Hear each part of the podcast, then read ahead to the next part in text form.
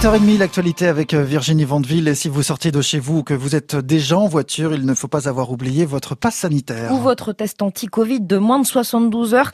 Ces sésames vous seront demandés dès aujourd'hui si vous passez la porte d'un bar, d'un café ou d'un restaurant pour ce midi.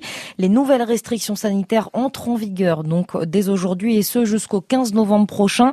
Pour les têtes en l'air, sachez que ces premiers jours vous permettront de vous rôder avant les sanctions. L'amende est fixée à 135 euros. Pour ce qui est des transports, il n'y aura pas de contrôle systématique dans les TGV et intercités, vient de déclarer de son côté Jean-Baptiste Djebari, le ministre délégué euh, chargé des transports sur France Inter. Et puis si vous vous décidez à passer à la vaccination ou que vous n'avez pas réussi à dégoter un rendez-vous, sachez que 3000 nouveaux créneaux ouvrent à partir d'aujourd'hui dans le territoire de Belfort, où 48% de terrifortins euh, sont aujourd'hui vaccinés. Le territoire de Belfort qui accuse une hausse de 30% de son taux d'incidence en une semaine il a atteint 215 cas pour 100 000 habitants. C'est le plus élevé des huit départements de Bourgogne-Franche-Comté. À Sermamagny, un motard a été gravement blessé hier après-midi après avoir perdu le contrôle de son engin. Il empruntait le rond-point de la déchetterie quand il s'est encastré dans la voiture de devant.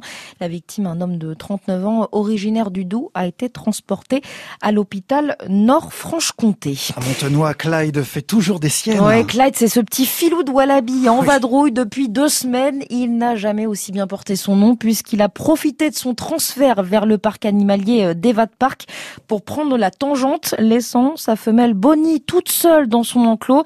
Bonnie qui, elle, profite un peu de la notoriété de son conjoint puisque depuis la fuite de Clyde, eh bien, les visiteurs euh, défilent dans le parc selon Amandine Boyer, bénévole.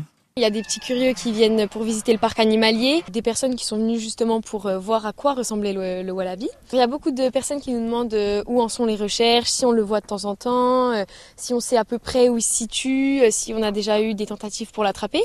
Donc forcément on les renseigne un petit peu. Ils sont très curieux, ils me disent nous dès qu'on passe en voiture, on regarde si on le trouve, si on le voit pas. Mais justement eux quand ils vont se promener sur le terrain, s'ils l'aperçoivent, ils viennent directement nous le dire qu'ils ont vu le wallaby. Et vous avez reçu des, signalements du coup déjà? Oui, on en a déjà reçu pas mal. Ils se déplacent très très vite, donc forcément c'est un peu compliqué. Et là en fait on est en train d'essayer de quadriller la zone pour voir à peu près là où il va à chaque fois à telle heure, pour ensuite mettre euh, des filets et mettre en place euh, un système pour euh, le capturer. Et en revanche, pas de retombées économiques pour Evad Park puisque la partie animalière du site est gratuite à Montenoy. Et on revient sur l'histoire et la fuite de notre fameux Clyde sur francebleu.fr faire.